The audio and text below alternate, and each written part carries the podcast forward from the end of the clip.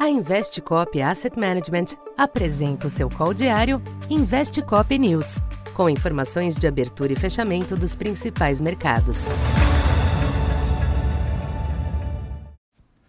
Boa tarde.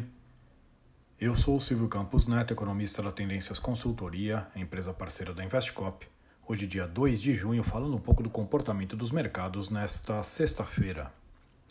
Predominou um clima positivo nos mercados internacionais nesta sexta, após o Senado norte-americano confirmar a aprovação da proposta de elevação do teto da dívida do país e diante de dados mistos do mercado de trabalho também nos Estados Unidos. Os números do payroll continuaram fortes e superaram as expectativas, mas a alta do desemprego e a desaceleração dos salários amenizou a reação, mantendo levemente majoritária a aposta de pausa no aumento dos juros neste mês. Neste ambiente, os índices das bolsas em Nova York exibiram bons ganhos, com o S&P 500 renovando o pico do ano. No mercado cambial, o dólar recuou ante moedas de emergentes, mas apresentou valorização em relação às divisas de países avançados. Na China, relatos de estímulos ao setor de construções imobiliárias ajudou a animar as commodities. O petróleo, que subiu mais de 2% e retomou 76 dólares, também foi influenciado pela expectativa em torno da reunião da OPEP durante o final de semana. Aqui no Brasil, o bom humor externo e a sequência dos bons dados internos nos últimos dias proporcionaram um fechamento de semana positivo.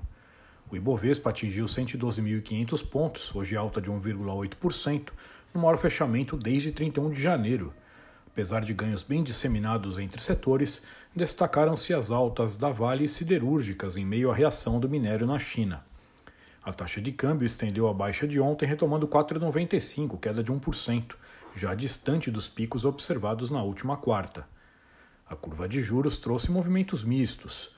Os curtos apresentaram certa acomodação após quedas recentes em meio à melhora do quadro inflacionário, enquanto os longos estenderam as quedas de forma moderada. Para esta segunda, os mercados internacionais devem continuar digerindo o quadro recente, limitado pelos movimentos dos últimos dias.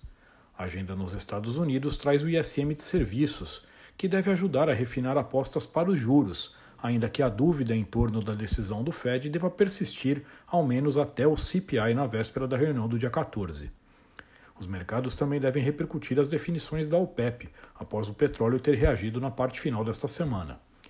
Aqui no Brasil, os ativos seguem atentos ao ambiente global, que tem fornecido lastro para a melhora recente.